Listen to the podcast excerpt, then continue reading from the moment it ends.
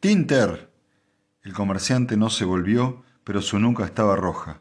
Haga funcionar el altavoz exterior y averigüe qué es lo que quieren. Pregúnteles si entre ellos hay algún representante de la ley. No haga promesas ni amenazas o le mataré. Tinter dio media vuelta y salió. Mallow sintió una ruda mano sobre el hombro y se la sacudió de un golpe. Era Tuer. Su voz sonó como un silbido airado junto a su oído. Mallow tiene que conservar a este hombre entre nosotros. De otra forma no hay modo de mantener la decencia y el honor. Es la fundación y, al fin y al cabo, es un sacerdote. Estos salvajes de ahí afuera... ¿Me oye? Leo de Gotuer. La voz de Mallow era incisiva. He de hacer otras cosas antes que cuidar misioneros. Haré, Señor, lo que me plazca, y por Seldon y toda la galaxia, si trata de detenerme le romperé la crisma. No se ponga en mi camino, Tuer, o será lo último que haga en la vida. Se volvió y dio unos pasos. Usted, reverendo Parma, ¿sabía usted que por convención ningún misionero de la Fundación puede entrar en el territorio coreliano? El misionero estaba temblando. No puedo ir más que donde me conduce el espíritu, hijo mío. Si los que están en tinieblas rehusan la luz, ¿no es este el signo más claro de que la necesitan? Esto no tiene nada que ver, reverendo. Usted está aquí contra la ley de Corel y de la Fundación. No puedo protegerle legalmente. El misionero volvió a levantar las manos. Su anterior azoramiento había desaparecido. Se oía el ronco clamor del sistema exterior de las comunicaciones en acción y el débil y ondulante graznido de la colé rica horda como respuesta. El sonido dio a sus ojos una mirada salvaje. ¿Lo oye? ¿Por qué me habla de leyes a mí? De unas leyes hechas por los hombres. Hay leyes superiores. ¿No fue el espíritu galáctico quien dijo, no permanecerás ocioso mientras hieren a tu compañero? ¿Y no ha dicho, tal como trates al humilde e indefenso, así serás tratado? ¿No tienen armas? ¿No tienen una nave? Y detrás de ustedes, ¿no está la fundación? Y por encima y alrededor de todo, ¿no está el espíritu que gobierna el universo? Hizo una pausa para recobrar el aliento. Y entonces la gran voz exterior de la estrella lejana cesó y el teniente Tinter regresó, pero con aspecto preocupado. Hable, dijo Mallow concisamente. Señor, reclaman la persona de George Parma. Si no, hay varias amenazas, señor. Es difícil aclararlas. Son tantos y parecen completamente locos. Hay alguien que dice gobernar el distrito y tener poderes policiales, pero evidentemente no es dueño de sí mismo. Dueño o no, Mallow se encogió de hombros. Es la ley.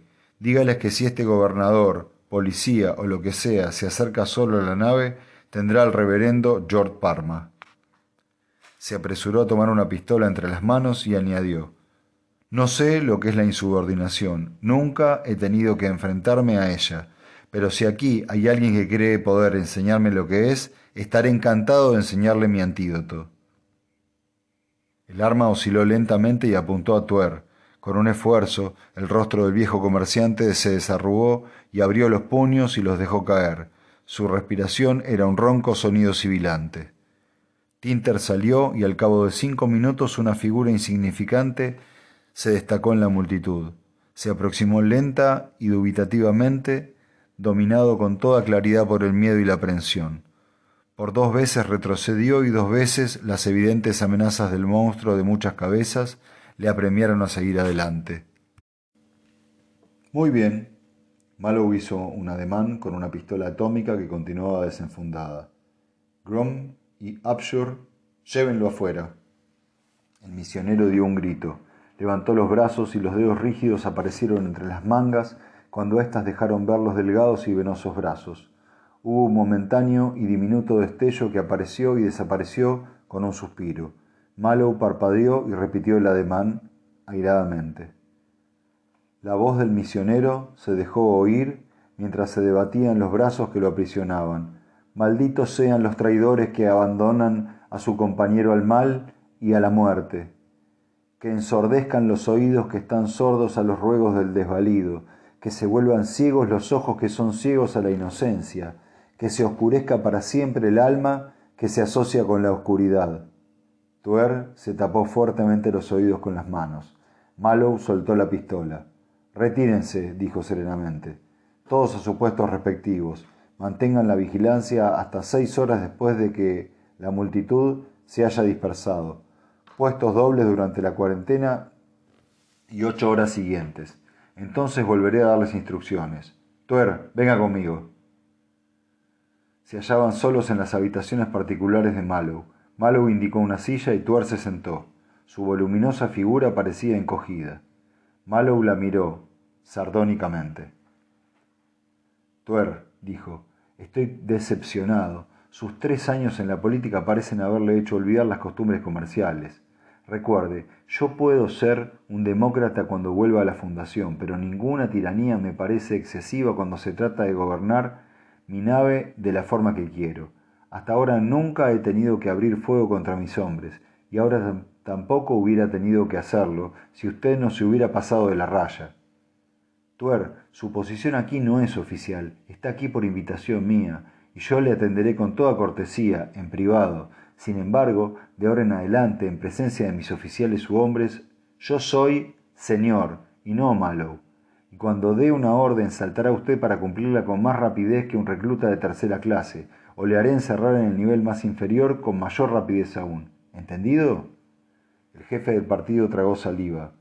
Dijo de mala gana. Le presento mis disculpas. Aceptadas. démonos la mano. Los flácidos dedos de Tuer desaparecieron en la enorme palma de Mallow. Tuer dijo, mis motivos eran buenos. Es difícil enviar a un hombre al linchamiento. Ese gobernador de rodillas temblorosas o lo que sea, no puede salvarlo. Es un asesinato. No puedo evitarlo. Francamente el incidente olía demasiado mal. ¿Lo han notado? ¿Notar qué?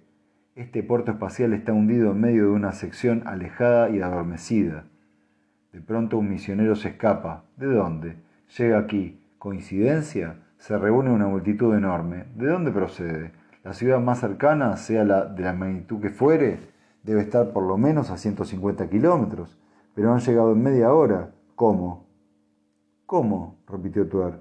Bueno, ¿y si hubieran traído al misionero hasta aquí, soltándolo como cebo? Nuestro amigo, el reverendo Parma, estaba considerablemente turbado en ningún momento pareció estar en su completo juicio. Malos tratos, murmuró amargamente Tuer. Quizá, y quizá la idea fue fuera obligarnos a, luchar caballerosa y galantemente por la estúpida defensa del hombre. Estaba aquí contra las leyes de Corel y de la Fundación. Si yo, hubiera, si yo lo hubiera retenido, hubiera sido un acto de guerra contra Corel, y la Fundación y la Fundación no hubiera tenido derecho legal a defendernos. Esto, esto es muy arriesgado de decir. El altavoz comenzó a hablar y ahogó la contestación de Malo. Señor, se ha recibido un comunicado oficial. Remítalo inmediatamente. El brillante cilindro llegó por la ranura de un chasquido. Malo lo abrió y extrajo la hoja impregnada de plata que encerraba. La frotó apreciativamente entre el pulgar y el índice y dijo, Teleporte directo desde la capital. Procede de la estación del propio Comodoro. La leyó de una ojeada y lanzó una breve carcajada.